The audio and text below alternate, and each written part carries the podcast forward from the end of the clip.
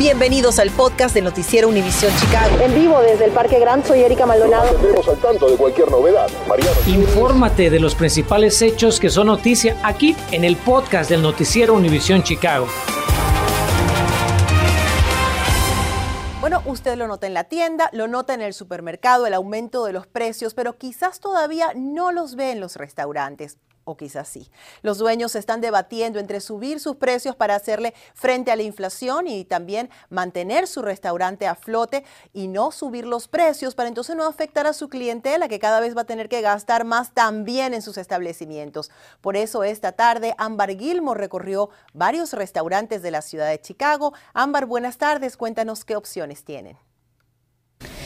Parece que consumir leche, huevos y carne será más costoso en los próximos meses. Así lo apunta un reciente estudio por el Departamento de Agricultura de los Estados Unidos.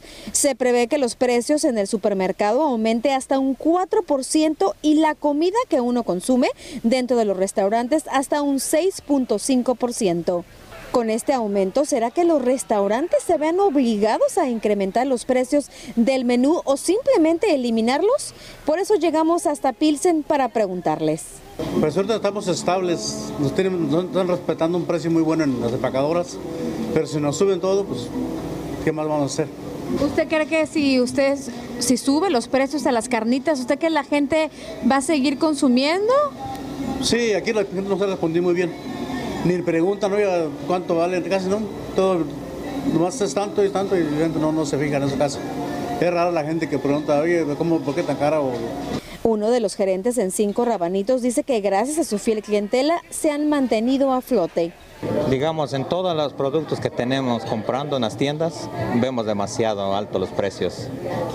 Pero no podemos nosotros también subir los precios demasiados ahorita mientras tenemos clientela. Lo que ha subido más del precio es las carnes, limones, aguacates, están por las nubes los precios.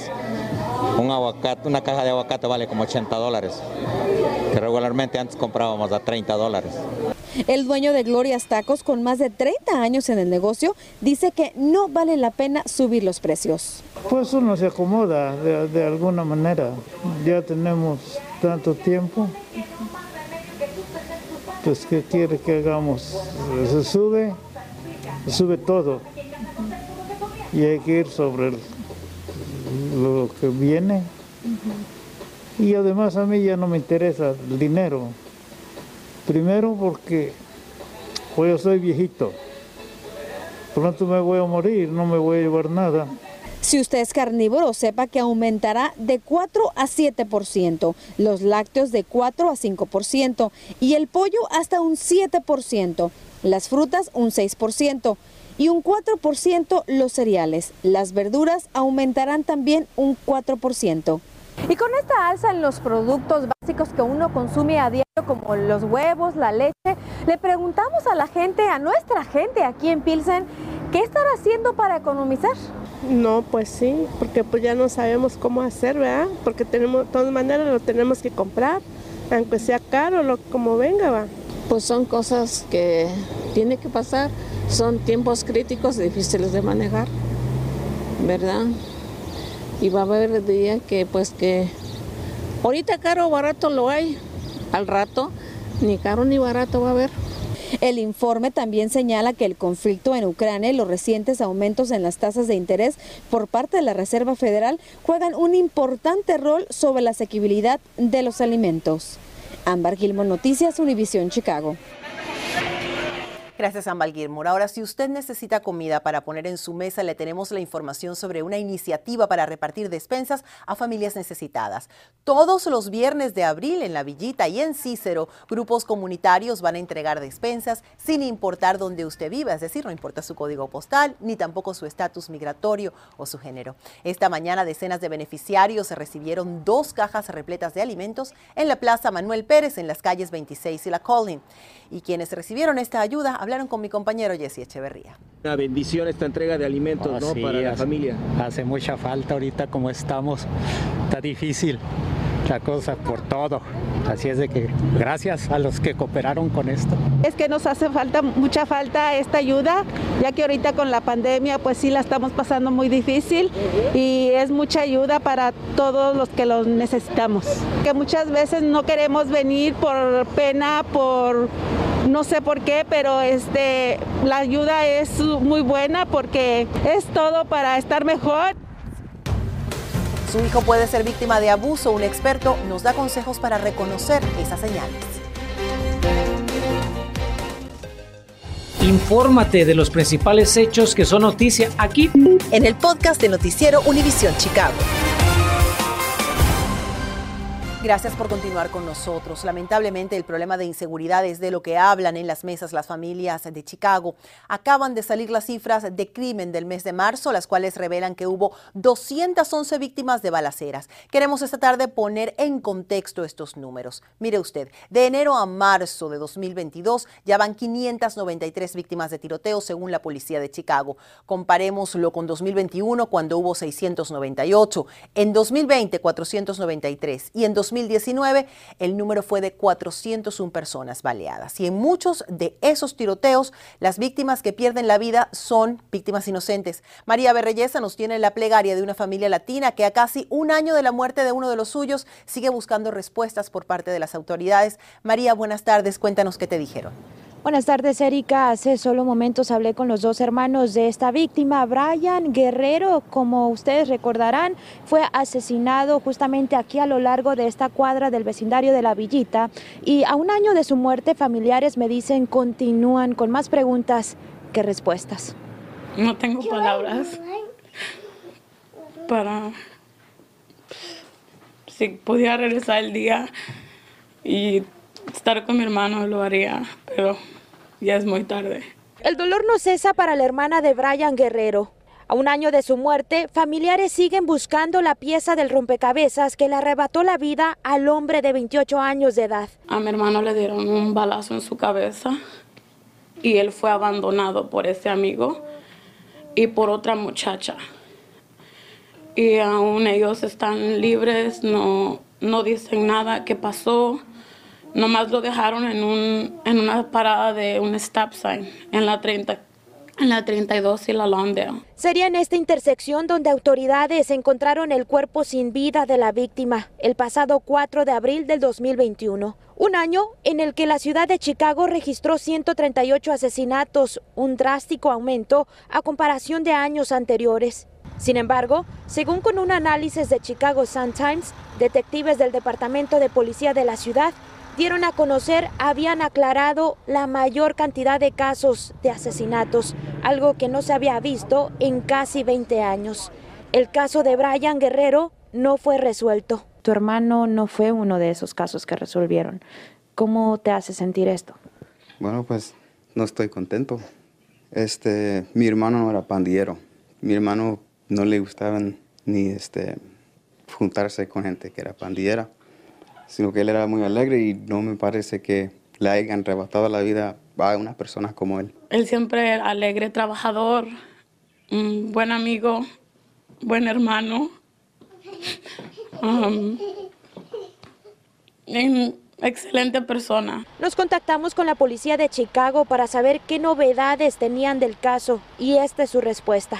No ha habido actualizaciones en este caso en este momento. Todavía es una investigación abierta sí me dicen que cosas que tienen, cosas que están buscando, pero algo fijo, no hay nada fijo. Buscamos qué ayuda la ciudad le puede brindar a estas familias para resolver los casos como el de Brian Guerrero.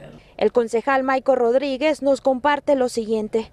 Mi oficina continuará ayudando a las familias en esta terrible situación hasta que reciban la justicia que merecen. Mientras tanto, familiares de la víctima imploran justicia y la ayuda de la comunidad. Mi, madre y mi padre están destrozados. Por favor, lo poquito que ustedes piensen que no tiene significado significa mucho para nosotros.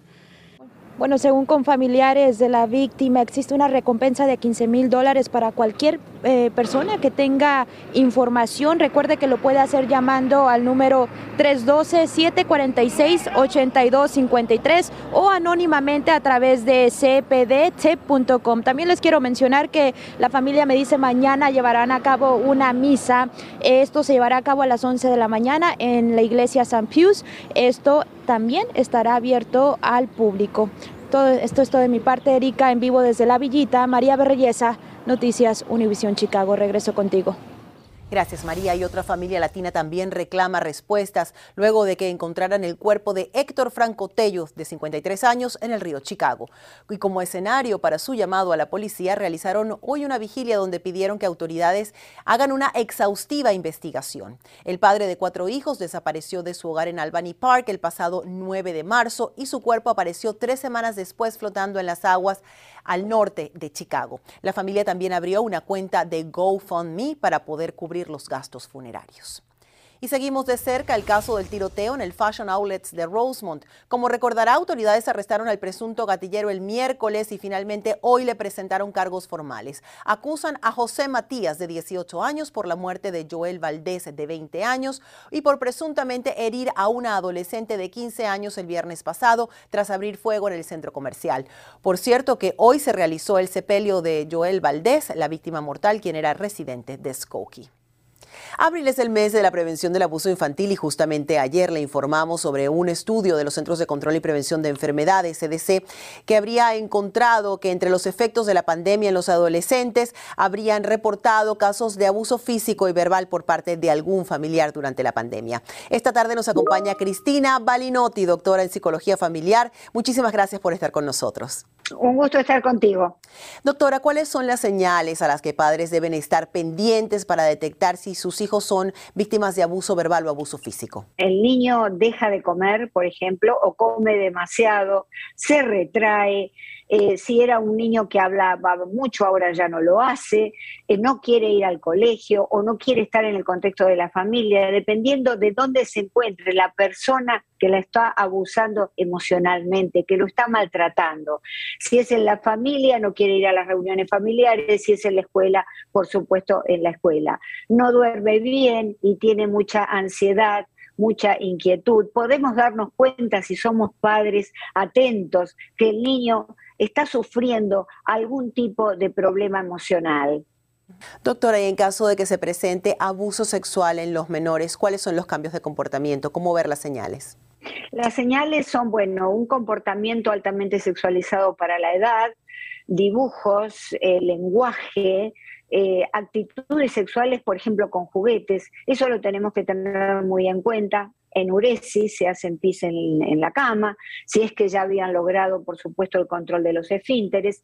Y en muchos casos, tanto en el abuso, eh, en el maltrato eh, eh, emocional como en el maltrato sexual, hay que ver las señales de laceraciones o lesiones en los brazos o en zonas que cubre la ropa. ¿Por qué?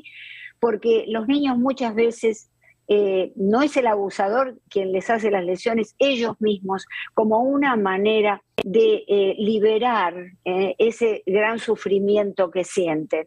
Doctora, y si sospechamos que un menor es víctima de algún tipo de abuso, ¿cómo deben los padres aproximarse y hablar con sus hijos para obtener la información y poder ayudarlos? Antes que nada lo debemos llevar eh, al pediatra, ¿eh? al pediatra eh, o al pediatra infanto juvenil, porque lo puede revisar y ver si en efecto tiene lesiones en zonas genitales en el caso que sea un abuso sexual. Y si es un abuso de índole de maltrato psicológico, tenemos que hablar con el niño, tenemos que permitirle el diálogo que se exprese y llevarlo a un profesional de la salud mental que quizá pueda ayudarnos a manejar esa situación desde ya, em, estar en cuenta de quién es la persona eh, o sospechar de la persona que está maltratando a nuestros hijos. Muchas veces, lamentablemente, son los mismos padres que provocan el abuso emocional, el maltrato físico a los niños. Muchísimas gracias a la doctora en psicología Cristina Balinotti por acompañarnos esta tarde y por su valiosa información. Gracias a ti. Puede ser que usted esté pensando en opciones de transporte por el alto precio de la gasolina ¿Pensó en una bicicleta? Bueno, anuncia la distribución gratuita de 5.000 bicis a residentes de Chicago. La comisionada de transportación Gia Biaggi reveló el plan durante un discurso ante el City Club de Chicago, pero solo dijo que la campaña va a incluir reparto de cascos, candados y luces para quienes reciban las bicicletas sin dar más detalles. Además, Biaggi dijo que el proyecto busca dar más apoyo a las rutas de bicicletas como un método de transporte sustentable y cotidiano en la ciudad de Chicago. Este fin de semana usted y su familia pueden viajar al pasado, a millones de años atrás, y vivir una experiencia congelante. Seguro que ya le dio curiosidad. Continuamos con el podcast del noticiero Univisión Chicago. Esta tarde nos despedimos con la llegada al área de Chicago de los gigantes de la era de hielo. A partir de hoy y hasta el 30 de octubre, el zoológico Brookfield va a presentar una exhibición de 30 recreaciones de tamaño real de animales que alguna vez vagaron por América del Norte y Eurasia. La muestra incluye un mamut lanudo de 15 pies de altura, un enorme perezoso de 20 pies de largo, un pájaro de 12 pies de altura y también un temible gato dientes de sable, entre otros. La entrada del zoológico Brookfield Brookfield incluye el acceso a la exhibición de los gigantes de la era de hielo. Y bueno, ya nos lo dijo Ligia, que el mejor día va a ser este domingo para que vaya con los niños al zoológico que es al aire libre, pero si no, pues tiene más oportunidades hasta finales del mes de octubre. Gracias por escuchar el podcast del noticiero Univisión Chicago. Puedes descubrir otros podcasts de Univisión en la aplicación de Euforia o en univision.com diagonal podcast.